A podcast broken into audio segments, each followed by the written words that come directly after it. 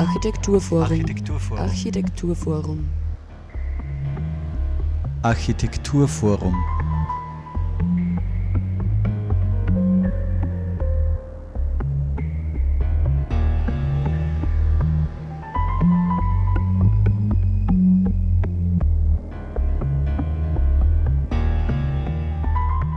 Ja, herzlich willkommen bei der Sendung des Architekturforum Oberösterreich. Diesmal begrüßt euch Thomas Moser sehr herzlich am Mikrofon. Meine Kollegin Sarah Praschak muss ich dieses Mal entschuldigen, sie ist leider erkrankt. Ich bin aber nicht einsam im Studio, ich habe mir Gäste geladen.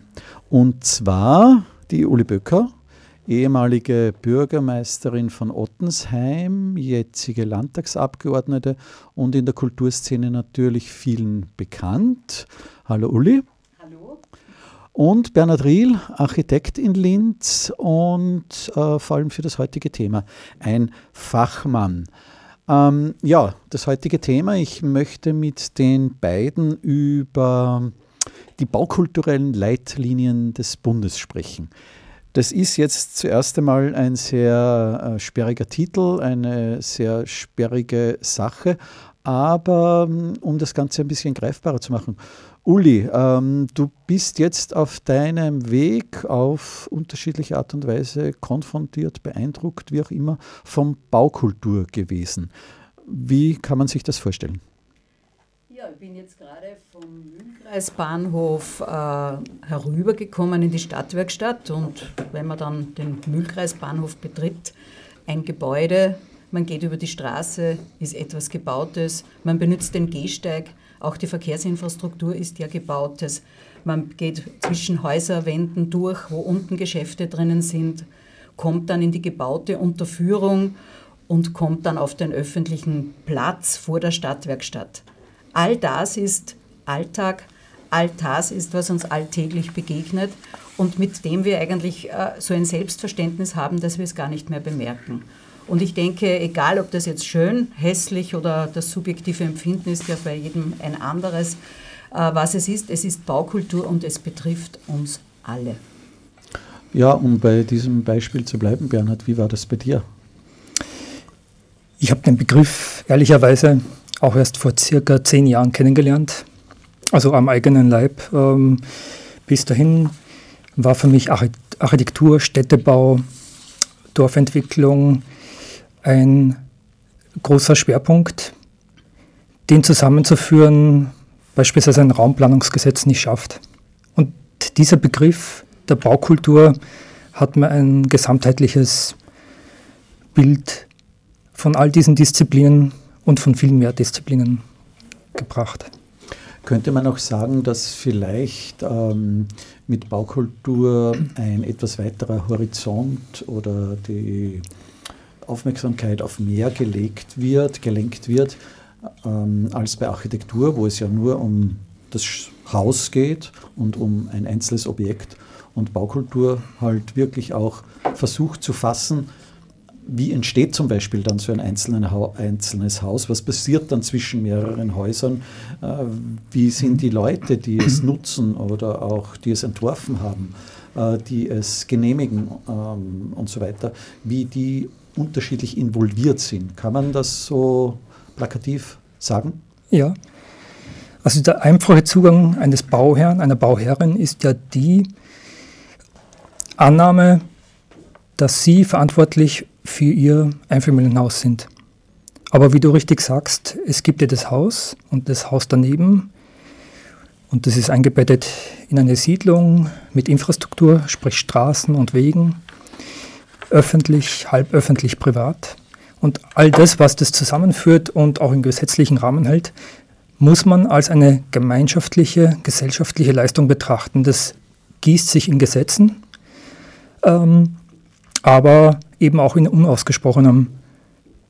Und de facto, es ist eine kulturelle Leistung. Also es ist eine Leistung des Zusammenlebens. Man muss sich einigen, man muss sich zusammentun. Naja, bei der, beim Stichwort kulturelle Leistung sind wir natürlich bei dir. Uli, du bist äh, seit langem in der Kulturszene in Oberösterreich tätig, ehemalige äh, Vorsitzende von der KUPF. Ähm, ja, wenn du das ein bisschen aufrollst, ähm, vielleicht auch, wie dieses Verständnis dafür sich über die Zeit entwickelt hat, beziehungsweise äh, du warst dann als Bürgermeisterin tätig, äh, jetzt äh, im Landtag. Ähm, das hat sich, da hat sich ja der, der Blickwinkel äh, verändert mit der Zeit, beziehungsweise es ist auch ein anderer Blickwinkel als der des Experten, des Planers.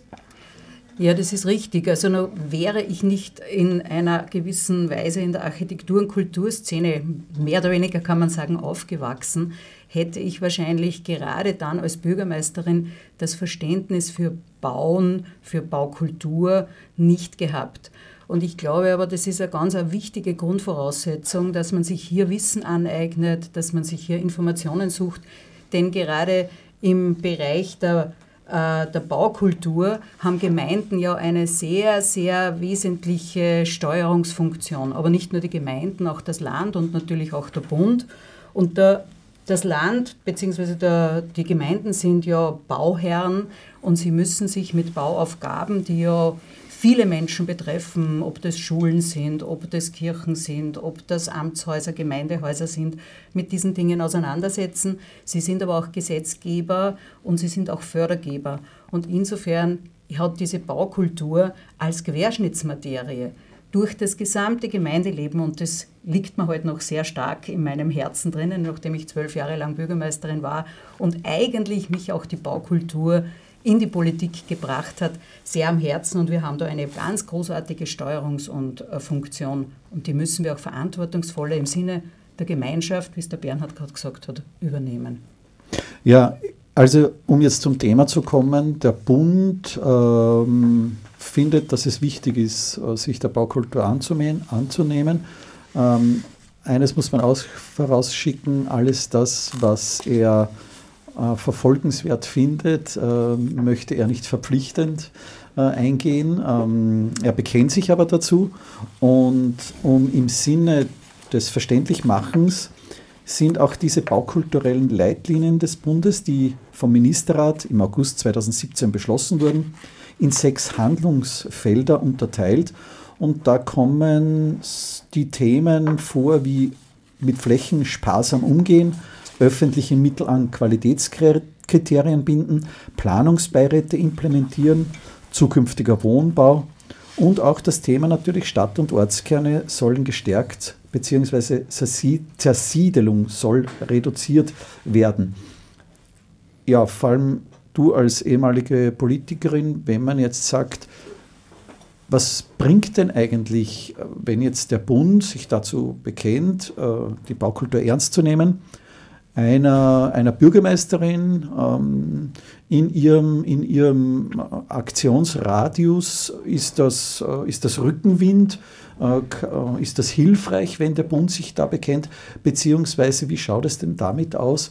Ähm, ja, wie ist denn die Situation in Oberösterreich? Auch bei deinen äh, Kolleginnen und Kollegen im Landtag, beziehungsweise auch du ähm, hast einen Überblick über die Akzeptanz oder Diskussion. Wie schaut es da aus? Also es ist auf alle Fälle, also für mich zumindest aus meiner trotz allem subjektiven Sicht heraus, Rückenwind für Entscheidungsträger, ob das jetzt auf der Gemeindeebene ist oder auf Landesebene. Wir haben das in der Gemeinde Ottensheim immer als Grundlage schon gesehen. Es hat ja damals den Baukulturreport 2011 gegeben. Da waren wir auch ein, als ein gutes Beispiel drinnen verankert, indem wir uns sehr um die Baukultur gekümmert haben mit Bauberatungen etc. etc. Außerdem war es uns immer sehr wichtig, weniger Flächen zu verbrauchen, maßvolles Verdichten und so weiter. All das, was jetzt in diesen 20 Leitlinien oder sechs Handlungsfeldern auch sehr schön beschrieben ist. Was das Land Oberösterreich betrifft, auch hier haben wir versucht, äh, eine, äh, die Verankerung der baukulturellen Leitlinien in Oberösterreich in eine äh, in, in, das, in den Landtag zu bringen. Es ist uns zum Teil gelungen, dass dieses Thema dort aufgegriffen wurde und es wurden zumindest alle Abteilungen des Landes Oberösterreich, aber auch alle Gemeinden Oberösterreichs von diesen baukulturellen Leitlinien informiert und auch äh, darauf hingewiesen, dass man sich die bei sämtlichen Baukulturbauen, Bauentscheidungen zugrunde legen sollte. Wie weit das jetzt wirklich dann überall angekommen ist und ankommt, müssen wir dann erst sehen. Ich hätte mir mehr gewünscht, dass es wirklich verankert wird, so wie der Bund es jetzt auch gemacht hat in seinem Regierungsprogramm, ist ja auch drinnen, dass die baukulturellen Leitlinien, Leitlinien auch äh, verankert werden. Und ich denke, dort ist es zumindest auf einer guten Schiene. Also da ist sozusagen der Bund einen Schritt vor den Bundesländern. Ja, so sehe ich das auch. Es hat ja jetzt gerade eine parlamentarische Anfrage auch gegeben, wie geht denn das jetzt weiter mit den äh, baukulturellen Leitlinien. Und hier gibt es eine Antwort vom Bundesminister Blümel, wo es schon die Absicht geäußert ist, dass diese auch ernst genommen werden. Es ist noch nicht ganz klar alles formuliert, aber natürlich es ist ja auch ein ständiger Veränderungsprozess. Baukultur bleibt ja nicht stehen, die Gesellschaft ändert sich und insofern äh, sehe ich diesen prozesshaften Zugang als einen ganz guten. Und vielleicht noch ein Satz, nachdem ja Österreich heuer die EU-Ratspräsidentschaft übernimmt, über, übernommen hat, wird es auch dort zu diesem Thema eine Konferenz geben und die Baukultur dürfte einen größeren Stellenwert bekommen als sonst, hoffe ich zumindest.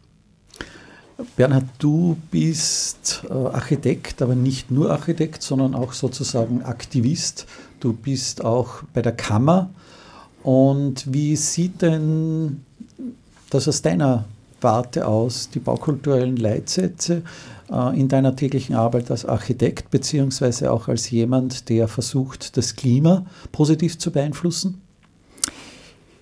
In der Kammer für Ziviltechnikerinnen und Ingenieurkonsulenten wie der Name schon sagt, sind die Architektinnen und die Ingenieurkonsulentinnen beiderseits vertreten und die zusammenzuführen, kann man als ähm, sehr zielführend erachten, wenn man sieht, dass es im Alltag schwierig ist.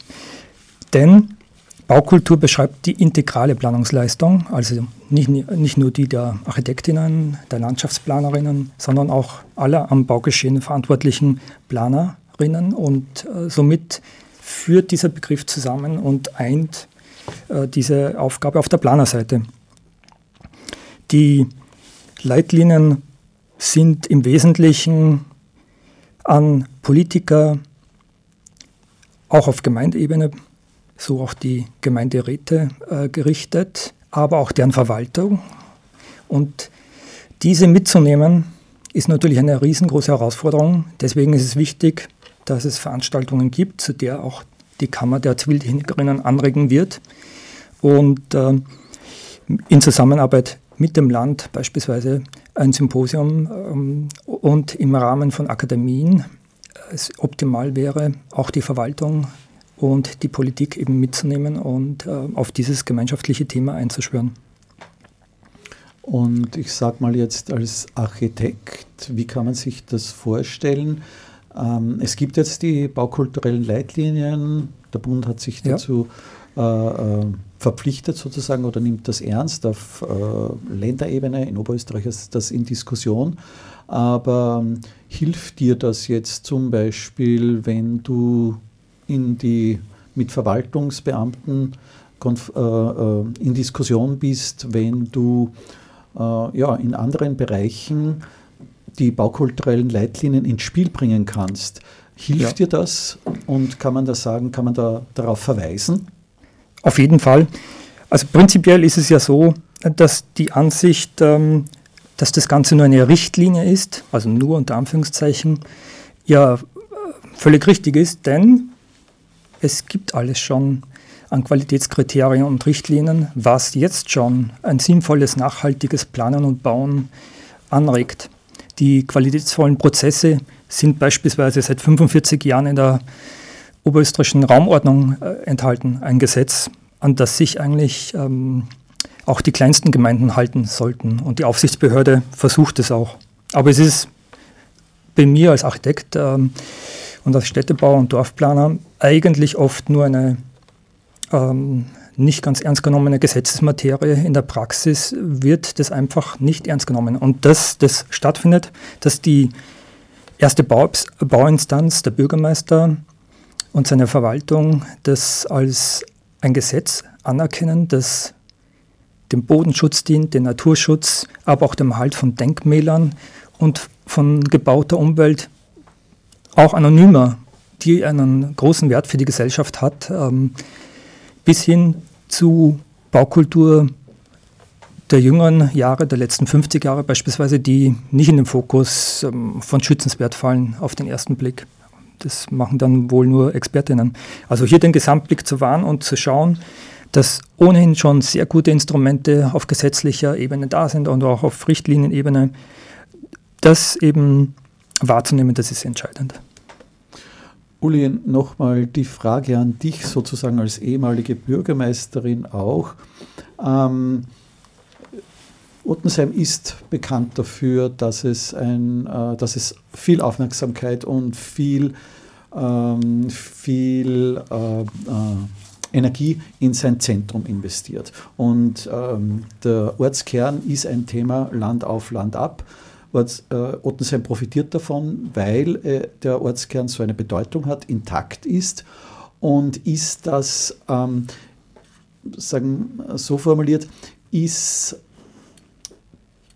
ist da in der täglichen Arbeit, ähm, du bist ja in, in, es ist ja nicht so, dass du von Ottensheim weggezogen wärst, nein, nein. du bist ja in der Liste O äh, nach wie vor aktiv. Ist das so, dass äh, dieses äh, Thema, das jetzt so groß unter Baukultur daherkommt, aber andererseits im Alltag eben bedeutet Ortskern, äh, wie geht man mit äh, leerstehenden Geschäften um, wie kann zum Beispiel dort Zwischennutzung aussehen oder auch äh, erfolgreiche Beispiele wie der Umbau und die Adaptierung des Gemeindeamtes und so weiter, ist das ohnehin dann äh, in dieser alltäglichen Auffächerung, du hast schon gesagt, das ist Baukultur ist eine Querschnittsmaterie, ähm, äh, so viel berührt wird, äh, dass, dass das ohnehin den Leuten äh, sehr greifbar ist und, und, und verständlich ist. Also das Baukultur ohnehin, wenn man es so formuliert, ohnehin äh, der, äh, verständlich ist, dass es mit dem Alltag der Menschen zu tun hat? Nein, ich glaube, da muss man ganz viel Bewusstseinsbildung machen. Also Baukultur, auch der Begriff, wir haben es eh heute schon gesagt, ist ein sehr sperriger und wir haben auch gerade im Vorfeld ein Gespräch geführt mit jemandem, wo, der, die mit diesem Thema nichts anfangen kann. Also wir haben ganz stark mit Bürgerbeteiligung gearbeitet, um dieses Thema Bauen, öffentliche Räume, Flächen sparen und das steht ja alles in diesen Leitlinien auch drinnen, insbesondere unter dem Bereich der Bewusstseinsbildung und Beteiligung. Wir haben also sehr stark und sehr viele Bürgerbeteiligungsprojekte gemacht, um Verständnis äh, von den Bürgern und Bürgerinnen zu bekommen für das Thema eben die vielen Leerstände wieder zu nutzen oder für das Thema, dass wir nicht mehr ein Einfamilienhaus nach dem anderen hinbauen wollen, sondern maßvolles Verdichten, Wohngeschossbau, Co-Housing-Projekte, was ja leider momentan nicht passiert ist, äh, etc. etc. Diese Bürgerbeteiligung hat sich in einem zweijährigen Prozess Ortskernentwicklung manifestiert, hat sich aber auch mit einer stark befahrenen Verkehrsader beschäftigt, der Masterplan B127 etc. etc. Wir haben mit Vereinen gearbeitet, die Räume gesucht haben. Also all dieses muss man schon sehr breit diskutieren, Informationsveranstaltungen machen und die Leute einladen, sich zu engagieren und mitzutun. Und damit und mit diesem Engagement, aber auch mit einem Durchhaltevermögen, denn natürlich äh, kann man nicht immer ganz viele Leute begeistern, wenn es über einen langen Zeitraum geht. Dieses Durchhaltevermögen ist beim Thema Baukultur und eine nachhaltige Zukunft gestalten, was ja damit sehr viel zu tun hat, sehr, sehr wichtig. Und es braucht noch viel Zeit, um das wirklich in den Köpfen zu verankern. Könnte man dann sagen, dass äh, am Ende dieses Gedankens, wenn man ihn zu Ende denkt, sozusagen, du hast es ja, glaube ich, vor kurzem in einem Beitrag in der Wiener Zeitung so schön formuliert, es um die Ermächtigung des Bürgers, der Bürgerin geht, weil er sich ja wirklich in seinem Alltag angesprochen fühlen kann und sich auch dort als Experte einbringen kann. Also dieses Wort Ermächtigung ist etwas, was mir ganz besonders gut gefällt und ich verwende es auch immer wieder, denn es ist ja heute oft so, dass man ein so starkes Konsumverhalten hat und der Bürger und die Bürgerinnen meint, na die auf der Gemeinde oder beim Land oder beim Bund, die richten das eh. Ich glaube einfach, dass wir viel mehr wieder dieses Hereinbeziehen äh, leben müssen, lernen müssen und gerade die Politiker und Politikerinnen müssen das selbst auch tun. Dann springt vielleicht der Gedanke über. Bernhard, du bist ja auch vergleichsweise in einem Bereich als Architektur, äh, als Architekt schwerpunktmäßig äh, tätig, wo es um intensive Kommunikation geht. Und zwar, du engagierst dich sehr stark im Wohnbau Ähm, es ist außerdem auch als Handlungsfeld im Baukul in den baukulturellen Leitlinien genannt. Wie, sie, wie, sieht das aus in, in deiner täglichen Arbeit als Architekt?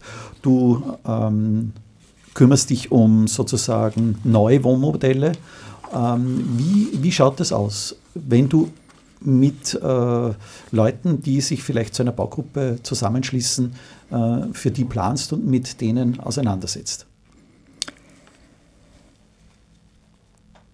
Wohnen ist das eine, arbeiten, bilden, forschen, fördern, gehört aber für mich letztendlich alles zusammen und das letztendlich dann auch eine, an einem Ort zu sehen, ähm, das finde ich eine besonders spannende Aufgabe. Und dieser Ort kann aber auch am Land sein. Also hochqualitative Arbeitsplätze können durchaus am Land äh, stattfinden.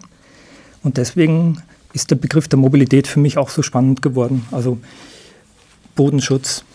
Und das in der alltäglichen Arbeit ähm, zusammenzuführen, führt mich immer mehr und mehr zum gemeinwohlorientierten Lebensraum, Wohnraum, Arbeitsraum, zu einer sanften Mobilität. Und äh, es gibt einige wenige Initiativen. Es gibt die Wohnprojekte Genossenschaft in Wien beispielsweise, die sich äh, diese hehren Ziele gewidmet hat seit zwei Jahren und solche Projekte ins Leben ruft. Es gibt jetzt mittlerweile sehr schöne Projekte auch in Oberösterreich, ähm, beispielsweise in Garsten. Diese gemeinwohlorientierte Hinwendung, die ist äh, dringend notwendig. Das sind letztendlich Wohnmodelle, die sehr aktive Menschen hervorbringt und zusammenbringt, die ein Beispiel geben können für einen sehr menschlichen Wohnbau, für kurze Wege, äh, auch weil sie zumeist auch die Arbeitsplätze vor Ort haben. Uh, Uli, du hast es vorhin angesprochen, man kommt dann in so einen Bereich, wo der Bürger nicht mehr nur Konsument ist oder nicht in erster Linie, sondern eben im Zusammenhang mit sich Ermächtigen äh, wirklich äh, sich engagieren muss. Das ist ja dann auch, äh, Bernhard, bei dir in diesen Wohnprojekten so. Da ist ja nicht mehr, äh, ich sag mal, der 0815-Fall, äh, ein Wohnbauträger baut ein Haus, äh, das schaut so aus und ähm, ja, das wird dann verkauft und äh, besser oder schlechter, wie, wie die Akzeptanz von, den, von, den, von den Konsumenten ausschaut, sondern das ist ein intensiver ähm, ähm, Diskussionsprozess. Könnte man dann auch sagen, dass diese baukulturellen Leitlinien wirklich auch damit zu tun haben, äh, wirklich auch mit, mit, mit äh, heutiger Gesellschaft, äh, weil's, mhm. weil diese, diese Art und Weise ähm, durch dieses Gesellschaftssystem den, den, den Bürger als, vor allem als Konsumenten zu sehen, als hier nicht greift und hier eigentlich nicht funktioniert, weil es hier zu, zu kurz greift, sondern der Bürger äh, sich wirklich einbringen muss.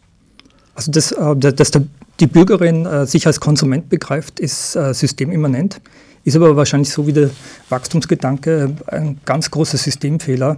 Wer nicht konsumiert, fällt eigentlich im Grunde total aus dem ganzen System. Und so sind eben solche Modelle ähm, Ermöglicher der Selbstermächtigung, wieder zueinander zu finden. Es ist kein gewöhnlicher Wohnbau. Es ist, die Zielgruppe ist nicht die einer gehobenen Mittelklasse wie bei vielen anderen Bauträgern, sondern es sind gemeinschaftliche, gemeinwohlorientierte Modelle, wo die Menschen erst durch Prozesse und Prozessbegleitung, in unserem Fall ist es Soziokratie, die uns zusammenhält und zusammenführt, wieder Gesellschaft und Verantwortung lernen. Also wir machen Seminare mit unseren zukünftigen Bewohnerinnen und Bewohnern, damit sie lernen, miteinander auch in Zukunft nicht nur beim Planen, beim Bauen, sondern darüber hinaus über Jahrzehnte im Betrieb zusammenkommen. Also es sind echte Generationenhäuser und keine eingeschränkten Zielgruppen wie eben gestopfte obere Klasse, sondern es ist ein Querschnitt inklusiv zu sehen durch die ganze Gesellschaft, jede Altersklasse, Altersgruppe, ähm, wie auch immer politische Ausrichtung, ähm, es soll alle mitnehmen und auffangen. Uli, vor welchen Herausforderungen steht denn da die Politik? Äh, ich sage mal, das ist ja nicht ganz so pflegeleicht als äh, äh, wie, wie Menschen, ich sage mal jetzt so überspitzt, die einfach eine Wohnung kaufen und in eine Wohnung ziehen und dann dort glücklich sind, sondern da ist ja eben dieser die, intensive Diskussionsprozess ist ja nicht nur nach innen, sondern auch nach außen. Und wie, vor, vor welchen Herausforderungen steht da die Politik? Ja, die Politik steht vor den Herausforderungen, dass wir einfach das Bewusstsein schärfen müssen. Einerseits, wenn wir wissen, 70 Prozent der Menschen möchten gerne ein Einfamilienhaus haben. Wir wissen aber zugleich, dass wir 16 Hektar pro Tag an Fläche verlieren. Und wir müssen aber eigentlich, da gibt es eine wunderbare Nachhaltigkeitsstrategie des Bundes, der sagt 2,5 Hektar am Tag bis 2010. Wir haben jetzt, glaube ich, 2018, wenn ich das jetzt mhm. richtig im Kopf habe, äh, und sind also weit weg von diesen Zielen. Und um zum Beispiel, jetzt nehme ich nur das Thema Einfamilienhaus, da wohnen dann schlussendlich meistens eine Frau oder ein Mann drinnen auf 150, 170 Quadratmetern. Und hier hat die Politik einfach wirklich die Aufgabe, dass sie Rahmenbedingungen schafft, dass es eine Freude ist, in ein Gemeinschaftsprojekt zu ziehen, dass es eine Freude ist, eine kleinere Wohnung zu haben äh, als das große Haus mit dem Riesengarten. Also da können wir Rahmenbedingungen schaffen. Aber wie der Bernhard schon richtig gesagt hat, es gibt schon viele Rahmenbedingungen, nur müssen sie auch angenommen und gelebt und umgesetzt werden und insbesondere in den Gemeinden. Müssten sich da jetzt äh, nicht die Bürgermeisterinnen und Bürgermeister eigentlich freuen, wenn es so etwas gibt wie die baukulturellen Leitlinien, weil sie da auch äh, Expertise in der Hand haben, die sie in der Diskussion einsetzen können? Naja, es gibt äh, sehr viele Bürgermeister, insbesondere im ländlichen Raum, wo ja die Abwanderung ein großes Thema ist. Diese Bürgermeister sind aber konfrontiert mit dieser 70 Prozent, sage ich jetzt, äh, Anzahl der Menschen, die wollen dort ein Einfamilienhaus und wollen damit wollen die Bürgermeister Bau, also der Gemeinderat muss das ja schließlich endlich widmen, die wollen dann parzellieren für Einfamilienhäuser. Wie weit sie jetzt mit diesen Leitlinien einerseits konfrontiert werden und sie auch in ihr Bewusstsein bringen, das ist ja noch eine Sache, die wir uns noch genau überlegen müssen. Wie können wir sie verankern in den Köpfen derjenigen, die gestalten, und das sind nochmal die Gemeinderäte, da haben wir noch viel zu tun. Und Bernhard, wie siehst du das? Äh, ist das auch ein Grund, warum du sozusagen nicht nur am Zeichentisch sitzt, sondern auch dich engagierst in der Vermittlung und in der Kommunikation? Genau, ich äh, bin ja unter anderem auf der Plattform Baukulturpolitik der Regionensprecher Oberösterreich und wende mich deshalb aktiv an die Politik, auch am Land. Ähm, aber man sollte nicht glauben, äh, dass am Land, wo die Gemeinden wirklich äh, geringe Mittel haben, um wirklich baukulturaffine Mitarbeiter zu engagieren, ähm, schlechter Bescheid wüssten als Statutarstädte wie Linz beispielsweise. Also man muss wirklich hart daran arbeiten und das möchte ich. Ähm, ich möchte diese Politik und Verwaltung dabei unterstützen, ähm, wie sie diese qualitätvollen Prozesse einschlagen können. Und das Bundesvergabegesetz beispielsweise ist so ein Instrument, das hilft, qualitativ, qualitätvolle Prozesse zu beschreiben. Ja, wenn unsere werten Hörerinnen und Hörer jetzt auf den Geschmack kommen, gekommen sind und vielleicht sich noch näher mit dem Thema auseinandersetzen wollen, beziehungsweise auch mit den beiden Studiogästen direkt ins Gespräch kommen wollen, besteht morgen dazu die Gelegenheit. Und zwar morgen am 4.4. gibt es den Baukulturstammtisch des Architekturforum Oberösterreich Nummer 4 in Ottensheim. Und eingeladen hat Landluft, der Verein zur Förderung von Baukultur in ländlichen Räumen. Übrigens, die beiden Studiogäste sind in diesem Verein engagiert. Und die Gemeinde Ottensheim. Ähm, ja, und einerseits wird auch morgen Uli Böcker kurz ins Thema einführen zu Beginn, aber auch vom Bundeskanzleramt Dr. Elsa Brunner. Also morgen 4.4.18 Uhr im Gemeindeamt, äh, Gemeindesaal in Ottensheim, wer immer dazu Lust hat, äh, mitzudiskutieren. Und wir hören uns hoffentlich wieder bei der nächsten Sendung des Architekturforums am 1. Mai.